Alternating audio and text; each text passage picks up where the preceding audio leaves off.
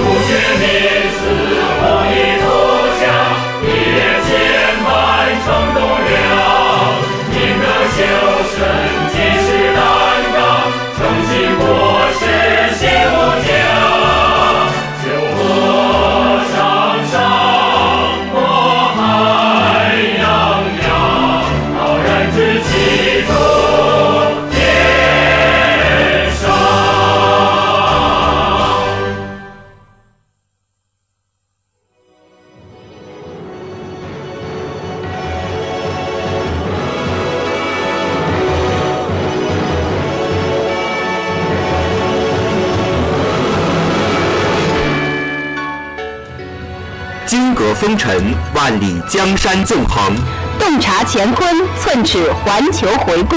览国际风云，聚时政热点；书风流人物，画当代传奇。一切尽在周一中午，国政时事。国政时事。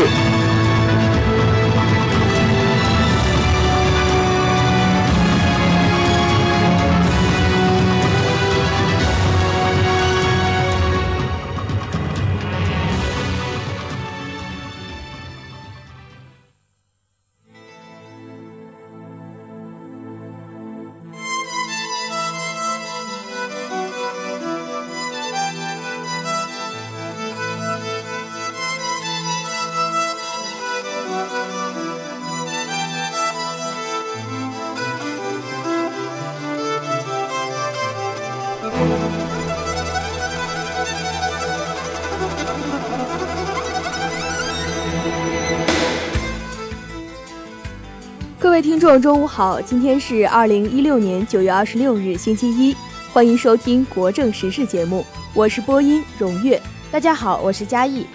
今天的主要内容有：国务院总理李克强二十三日出席在加拿大蒙特利尔举行的第六届中加经贸合作论坛，并作主旨演讲。近期，朝鲜半岛恶劣形势加剧，精彩节目稍后呈上。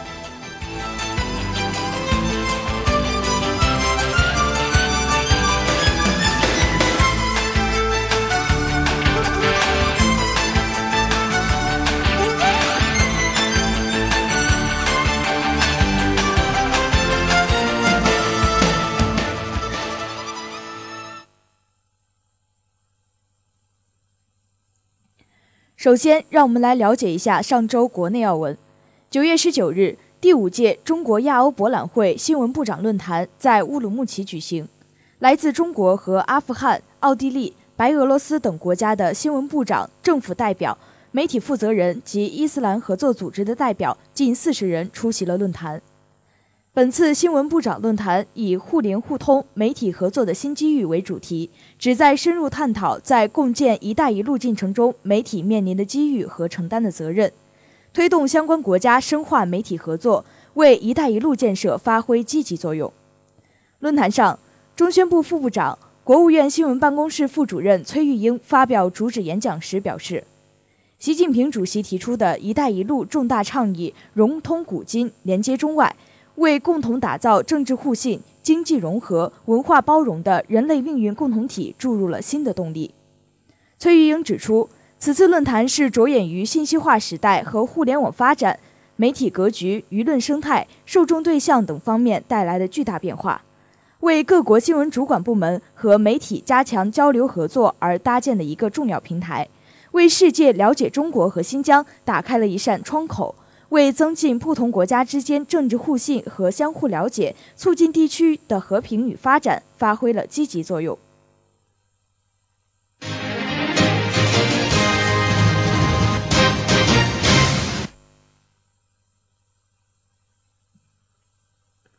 国务院总理李克强当地时间十九日上午在纽约联合国总部。出席第七十一届联大解决难民和移民大规模流动问题高级别会议并发言。李克强表示，当前难民和移民问题日益突出，这是联合国成立以来的首次应对难民和移民大规模流动问题高级别会议，引起国际社会高度关注，关乎世界和平与发展，影响地区稳定，国际社会必须积极加以应对。难民和移民问题是一场人道主义危机，拷问着人类社会的良知。国际社会要切实对难民施以援手，人道主义精神必须弘扬，道义底线不能突破。有关当事方要以解决对话解决争端，以协商化解分歧。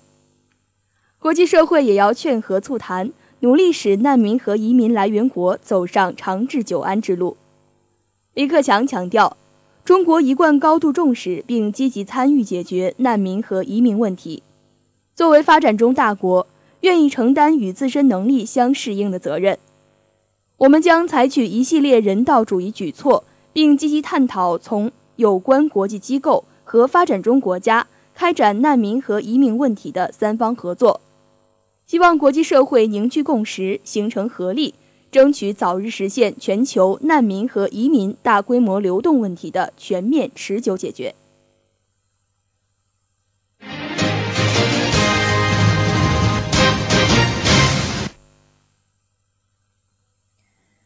在中国工农红军长征胜利八十周年之际，习近平二十三日前往中国革命军事博物馆。参观英雄史诗不朽丰碑，纪念中国工农红军长征胜利八十周年主题展览。展览以时间为顺序，展现了中国共产党领导红军高举抗日救亡旗帜，战胜无数艰难险阻，胜利完成万里长征的光辉历史和英雄壮举，彰显了红军在长征中表现出来的坚定的共产主义理念、革命必胜的信念、艰苦奋斗的精神和一往无前的英雄气概。习近平强调，八十年前，中国共产党领导中国工农红军战胜千难万险，胜利完成举世闻名的两万五千里长征。这个伟大壮举将永远铭刻在中国革命和中华民族的史册上。红军长征胜利充分展现了革命理想的伟大精神力量。现在时代和条件不断改变。我们要铭记红军丰功伟绩，弘扬伟大长征精神，深入进行爱国主义教育和革命传统教育，引导广大干部群众坚定中国特色社会主义道路自信、理论自信、制度自信、文化自信，继续在实现两个一百年奋斗目标、实现中华民族伟大复兴中国梦的新长征路上万众一心、顽强拼搏、奋勇前进。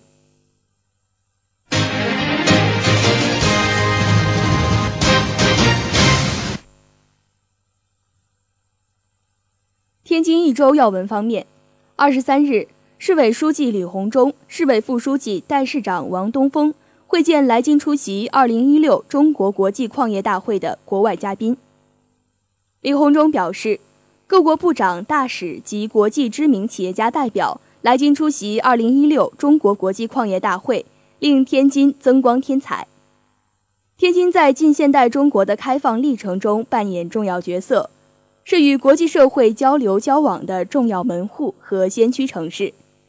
本届大会提出的“秉持新理念，共创新未来”主题获得好评，成为与会嘉宾的共识，这令我们感到十分高兴。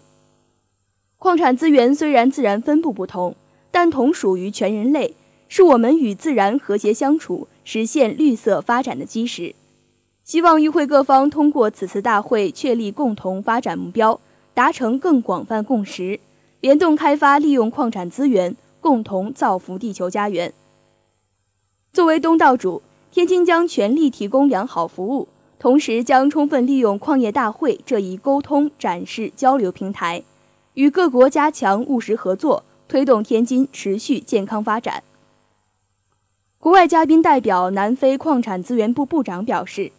希望通过本届中国国际矿业大会，进一步加深与中国的合作，形成更多务实成果，让矿产资源合作造福南非，造福整个非洲。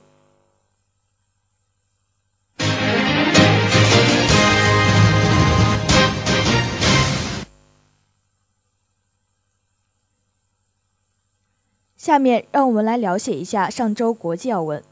联合国秘书长潘基文二十一号表示。目前已有六十个国家向他交存巴黎协定批准书，协定生效的两个条件已经完成了一个。联合国总部当天举行巴黎协定批准书交存仪式，巴西、阿根廷、墨西哥、泰国等三十一个国家的代表依次将批准书交到潘基文手中。仪式现场还播放了加拿大、澳大利亚、欧盟等承诺在今年年内交存批准书的视频。潘基文称。加上此前已交存批准书的二十九个国家，现在已有六十个国家交存批准书。这些国家的温室气体排放量占全球总排放量的百分之四十七点五。现只需交存国的总排放量达到百分之五十五，就能达到巴黎协定生效标准。去年十二月，联合国气候变化框架公约近两百个缔约方达成巴黎协定。这是公约下继京都协定书后第二份有法律约束力的气候协议。与此同时，刚刚上任不久的第七十一届联大主席彼得·汤姆森表示，中国在联合国中扮演着关键的角色，并为应对气候变化做出了重要贡献。他尤其对中国在 G20 杭州峰会期间率先向联合国正式交存了巴黎协定批准书表示赞赏。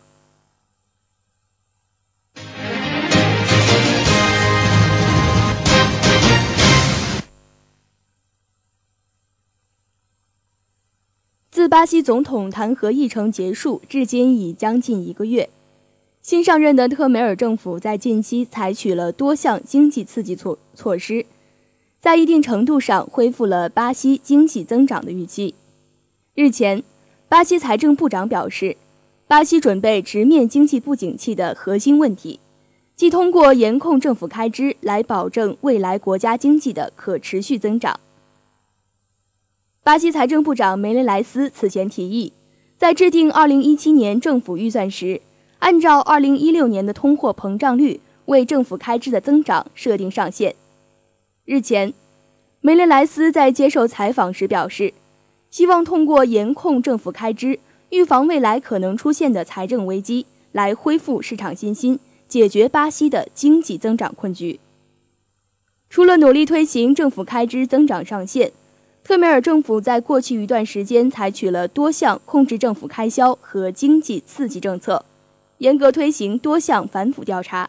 在一定程度上恢复了各界对巴西市场环境的信心。国际组织和巴西央行纷纷上调了巴西2016年经济增长预期。在巴西分析人士看来，目前政府控制开销、反腐调查、恢复市场信心等一系列举措。可解决巴西经济发展的燃眉之困，但巴西若想实现更加可持续性的发展，尚需更加完善的政策配合。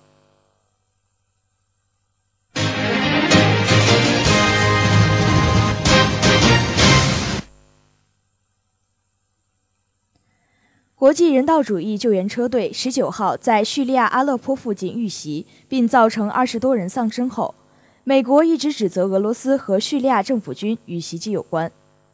俄罗斯对此予以坚决否认。俄罗斯发俄罗斯国防部发言人科纳申科夫二十一号称，美国领导的国际联盟的一架捕食者型无人机曾出现在遇袭车队上空。俄罗斯国防部发言人科纳申科夫表示，俄军机从未计划过，也从未对叙利亚乌伦库布拉区域实施打击。他表示，美国对俄罗斯的无端指责，实则是为了转移国际社会的注意力。二十一号，联合国安理会就此次袭击事件和叙利亚停火协议召开特别会议，美国国务卿克里和俄罗斯外长拉夫罗夫也就这一袭击事件展开争论。克里说，叙利亚数次停火协议都遭到了破坏，根本原因是有些国家根本不愿意看到叙利亚实现停火。克里还指出。应该在叙利亚重点冲突区域设立禁飞区，给人道主义援助开辟通道。前联合国公共信息部中东地区主任阿里卡特在接受央视记者采访时表示：“车队遇袭事件不能太早下定论，美国对俄罗斯的指责没有依据。”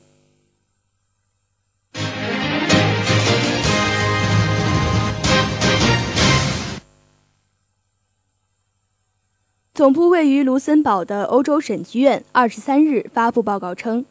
两千年至二零一三年，欧洲投资兴建的码头、防波堤等海港设施中有三分之一运转不利，浪费风险很高。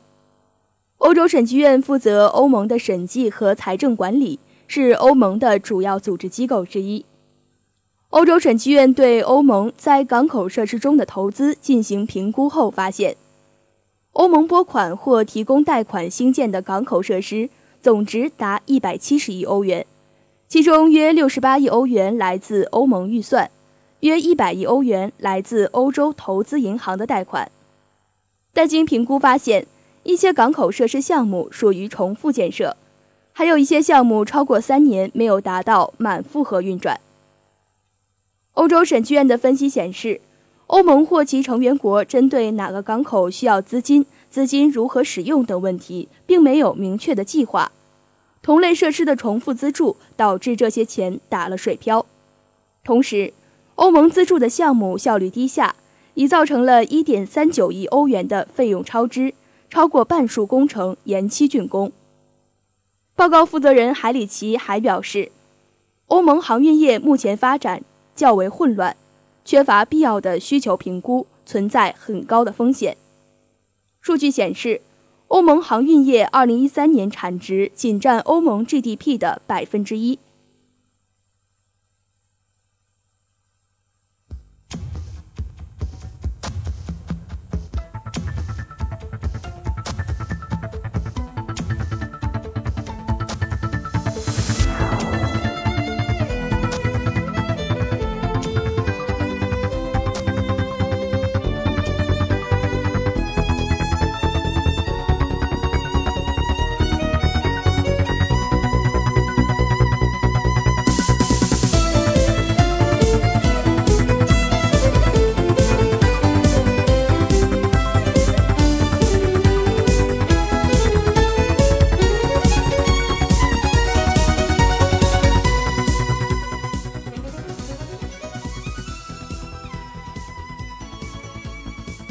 下面送上本期热点分析。国务院总理李克强二十三日出席在加拿大蒙特利尔举行的第六届中加经贸合作论坛，并作主旨演讲。他畅谈了中加经济合作的现状和前景，表示对两国关系未来发展充满信心。应加拿大总理贾斯廷·特鲁多邀请，李克强于当地时间二十一日下午乘专机抵达渥太华麦克唐纳卡迪埃国际机场。李克强总理夫人程红同机抵达。对于李克强一行的来访，加拿大政府高级官员到机场迎接。根据行程安排，此次在家期间，李克强将参加约二十项活动，访问两个城市。分析人士认为，李克强总理此次对加拿大的访问取得了令人瞩目的丰硕成果，将为中加关系发展注入强劲动力。中加两国正携手迈向双边关系发展新的黄金十年。这次为期三天的访问行程安排紧凑，但李克强总理仍挤出宝贵时间出席中加经贸合作论坛，由此可见他对中加经贸合作的重视。实际上，这次访加的一大重点也是拓展双边经贸关系。在二十二日的联合记者招待会上。李克强和加拿大总理特鲁多宣布，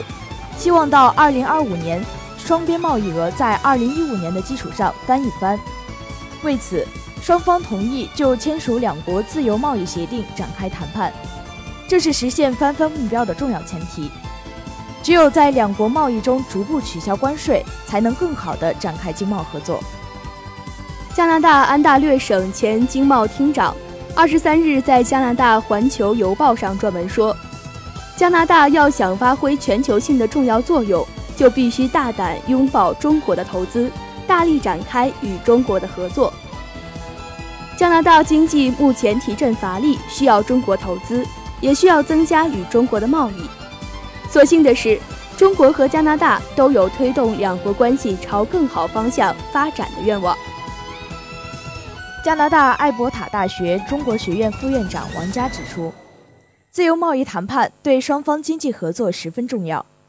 中加双边贸易互补性很强，过去一些年虽然贸易也有增长，但潜力远远没有发挥出来，还有更大增长空间。签署自贸协定可以消除贸易壁垒，有利于两国经济发展，也将给两国人民带来福音。加拿大蒙特利尔银行副主席托宾。在出席中加经贸合作论坛时，对记者表示，他和很多商业领袖完全支持两国签署自贸协定，这是未来两国加强经贸合作的重要保证。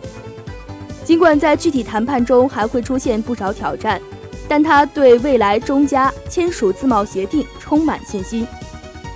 访问期间，中加双方代表在两国总理的见证下，签署了十余份合作协议，覆盖贸易。投资、金融、旅游、教育、司法合作等诸多领域成果丰硕。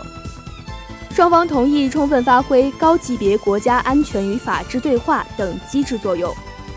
在这次签署的众多合作协议中，就包括中国公安部与加拿大皇家骑警关于打击犯罪的合作谅解备忘录等协定。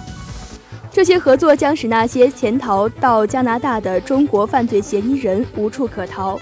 也将为两国全面合作扫除障碍。出席中加经贸合作论坛的中国贸促会会长姜增伟指出，双方合作共同开发第三方市场，可以将中方的资金和产能优势与加方的设备和技术优势有效对接，以高性价比的产品和服务助力非洲和拉美有关国家加快工业化和城镇化进程，推动其基础设施升级。正如李克强总理在联合记者招待会上所说，中加拥有广泛共同利益和良好合作基础，发展中加关系符合两国人民的根本利益，也有利于世界的和平、稳定、繁荣。当地不少工商界人士都表示，这是一次务实之旅、合作之旅、希望之旅。中国经济发展日新月异的变化。正在为中加经贸合作增添新活力，注入新动力。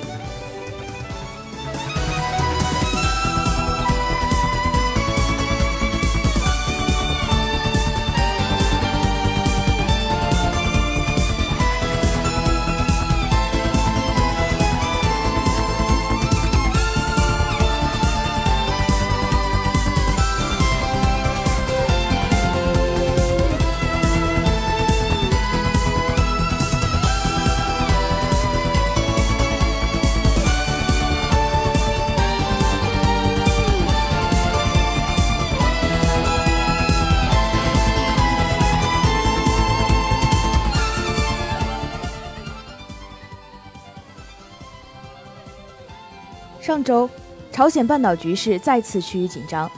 二十一号，两架美国 B-1B 超音速轰炸机从关岛起飞，前往韩国。其中一架降落在驻韩美军乌山空军基地，这是自朝鲜九月九号进行核试验后，美方第二次向韩国派遣轰炸机。美国二十一号向朝鲜半岛出动两架美军 B-1B 轰炸机，对朝鲜进行武力示威。其中一架轰炸机在驻韩美军乌山空军基地着陆，这是美国时隔八天再次向半岛出动 B-1B 轰炸机。据悉，在乌山基地着陆的 B-1B 将在一段时间内保持待飞状态，对朝施加压力。美军方面声明称，此举是向外界展示美国和韩国之间的盟友关系牢不可破，不会受朝鲜挑衅的影响。同一天，韩国国防部长官韩明球首次在公开场合承认，韩国军方有计划成立特种作战部队。如果发现朝鲜使用核武器，韩国军方将实施铲除朝鲜首脑的作战计划。除此之外，针对朝鲜近期的动作，韩美近日还提出了分阶段遏制战略，并计划将在十月举行两场军演。近一时期，美韩对朝施压有所增加。在中国国际问题研究院美国研究所所长滕建群看来，这显然是美韩的一个秀肌肉的表现。对于美韩的一系列举措和表态，朝中社二十二号报道说。朝鲜人民军总参谋部发言人当天发表声明指出，朝鲜的革命武装力量已经进入了决战态势，以遏制美韩试图对朝发动先发制人军事打击。他表示，任何一个作战计划都不可能这么大张旗鼓、招摇地公示于世。在这个关键时刻，韩国如此急切地把他的几套作战计划全部公布出来，主要是来为自己增加气势。朝鲜会因为韩国和美国公布了作战计划，美国派出了作战飞机到这个地区活动，就妥协或者投降，是完全不可能的。他称这种做法是不可能带来任何的实际效果。此外，韩联社二十一日援引该国多名政府消息人士的话称，朝鲜用于进行第五次核试验的丰西里核试验场第二条坑道。和很有可能用于新一轮核试的第三条坑道入口均设置了大型伪装网。韩美情报机构认为，朝鲜或许会在十月十号朝鲜劳动党建党纪念日这一天再次核试。韩国有关部门认为，朝鲜在从未进行过核试的第三条坑道内实施新一轮核试的可能性很大。一名韩国政府消息人士预测称。下月十号是劳动党建党纪念日，朝鲜或可能选择在有意义的日子选择核试验或进行导弹发射等活动。另据朝中社二十号报道，朝鲜日前成功进行了卫星运载火箭新型大功率发动机地上点火实验。报道称，大功率发动机的成功制造为朝鲜在国家宇宙开发五年计划期间研发卫星运载火箭提供了科技保证。韩方由此也推测，朝鲜有可能发射远程导弹。有分析人士认为，朝鲜之所以加快发展本国能打击美国本土的核威慑力量，就是为了和下届美国政府展开直接谈判，以冻结本国核设施，换取驻韩美军的撤离。中国国际问题研究院研究员杨希宇分析，朝鲜最近确实有进行新的核试验的可能性。这个危险在升高，从迹象表明，朝鲜现在明显的加快了核试验的步伐。从2006年第一次核试验到现在，前四次的间隔差不多为三至四年。从今年开始，从三四年的间隔一下子缩短到了八个月，而现在又开始进行新的准备，确实说明了一定的问题。特别是第五次核试验跟前四次完全不同，并且有了质的突破。针对近期朝鲜半岛局势，中国外交部发言人陆康日前在例行记者会上表示，中方呼吁所有有关各方都能够保持克制，避免采用任何可能进一步加剧紧张形势的举动。中方在半岛问题上立场非常明确，就是三个坚持：坚持致力于实现半岛无核化，坚持维护半岛和平稳定。坚持通过和平协商来妥善解决半岛问题。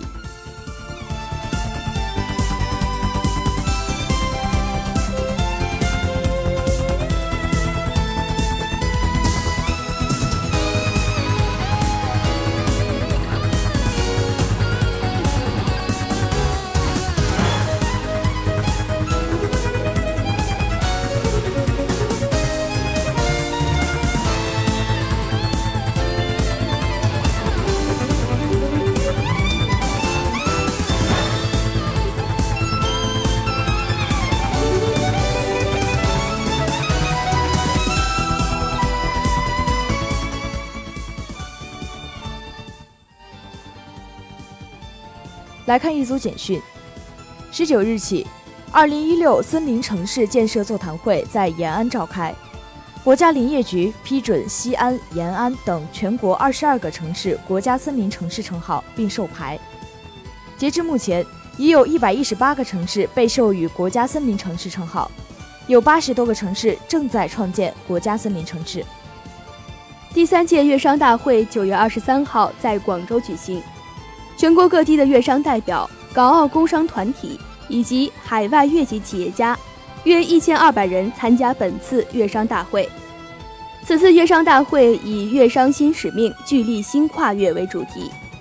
大会发表粤商宣言，号召海内外粤商秉承传统，爱国敬业，守法经营，创业创新，回报社会。美国华盛顿州柏林顿一家购物中心二十三号晚发生枪击，四名女子死亡，一名男子受伤。警方透露，枪手可能是一名拉美裔男子，并公布了一张疑似枪手的照片。目前，枪手的作案动机还不清楚，警方已出动大批警力展开追捕。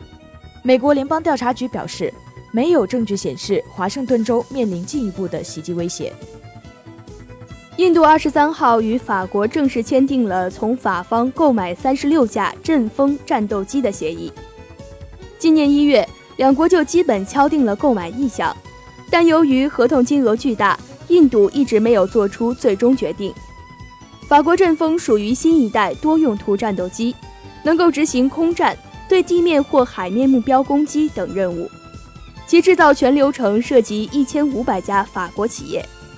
法国方面将其视为战机中的艺术品，但苦于难获海外订单以支撑项目。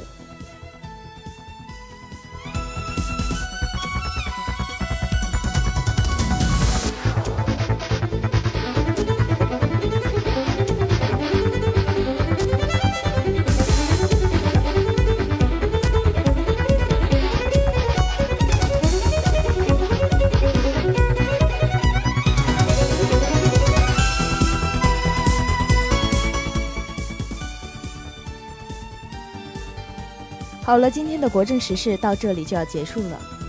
下午的大学时代将为您带来“逝水流年之草飞秋黄”，不要等到失去朋友的那天才去后悔曾经的所作所为，因为人的一生中青春并不长，人会慢慢长大，每一次的伤害对伤对年轻的我们来说都是一种经验和无法抹去的伤痛。自由自在之天南海北也好，赤道两极也罢。只要可以拥有这样一个地方，一切艰辛的过程就不算太差。敬请收听。今天的天气情况多云，十九到二十六摄氏度，北风。最后，播音荣月嘉义代表编辑导播汪征、张家好，监制孙小元，感谢大家的收听。如果你对我们的节目有什么意见或建议，请关注我们的微信平台“天津商业大学广播台”。和新浪微博“天商之声 Talk Radio”，我们期待你的参与。同时，天津商业大学广播台已在蜻蜓 FM 和网易云音乐全新上线了，欢迎大家的收听。我们下期再见。